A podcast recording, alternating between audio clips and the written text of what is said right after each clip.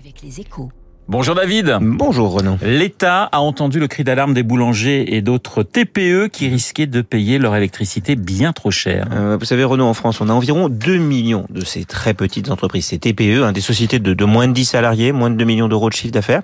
Et 600 000 d'entre elles avaient ce qu'on peut appeler un, un, vrai problème électrique. Hein. Comme les 33 000 boulangers qui doivent faire chauffer des fours à pain, bah, ce sont des entreprises qui consomment trop d'électrons pour avoir droit à un contrat comme celui des, des particuliers dont les prix ont été encadrés, hein, puisque vous le savez, depuis janvier, on est face à une hausse limitée à 15%. Bon, certaines de ces TPE ont dû signer au cours des derniers mois, quand l'électricité était encore très très élevée, des contrats. Et du coup, bah, elles se retrouvent avec non seulement une facture multipliée par plus de 5, 6 ou voire 10, mais en plus, comme le prix de l'électricité a commencé à baisser, eh ben, elles étaient dans une position concurrentielle désavantageuse face à des rivaux qui signent aujourd'hui de nouveaux contrats à des prix plus compétitifs. Et pour, c'est pour cela que le gouvernement a décidé d'agir Oui, oui, exactement. Un vendredi, Bruno Le Maire a, Bruno Le Maire a réuni les, les, les fournisseurs d'électricité et Bercy a inventé un nouveau bouclier tarifaire, un bouclier d'un nouveau type. Pour les TPE, il y a deux avancées. La première, c'est que l'État leur garantit que leur électricité ne leur coûtera pas plus de 280 euros le mégawattheure.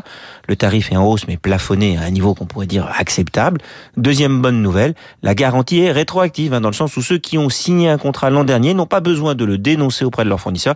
Le nouveau tarif leur sera appliqué automatiquement. Donc David, au final, c'est plutôt une bonne nouvelle. Bah, c'est une bonne nouvelle pour les boulangers et les consommateurs, car cela devrait aider à contenir un petit peu l'inflation du, du prix de la baguette, par exemple. Mais, mais franchement, on a aussi créé un précédent qui être très coûteux. Ça montre qu'on a du mal, pour de, pour de bonnes raisons, c'est vrai, en partie, à sortir du, du quoi qu'il en coûte. Parce que il faut pas être naïf, hein, cette mesure va avoir un coût. Et le coût va être supporté en partie par les fournisseurs d'électricité, mais aussi par les finances publiques, hein, car les électriciens ont eux aussi passé des contrats l'année dernière pour acheter de l'électricité sur le marché de gros. Pour être sûr d'être servis, ils ont passé des commandes à des prix élevés qu'il va maintenant falloir honorer. Si l'État leur demande de vendre au détail moins cher que ce qu'ils payent en gros, bah, c'est pas acceptable. Le deuxième problème, c'est qu'on a un bouclier pour les TPE. Mais les PME commencent déjà à parler de distorsion de concurrence et exigent le même avantage. Mais plus on va étendre la couverture, plus cela va coûter cher à l'État et donc au final, aux contribuables. On repousse l'inflation, mais on le payera sans doute un jour demain sous forme d'impôt. Le décryptage de David Barou sur l'antenne de Radio Classique. Tout de suite, la météo.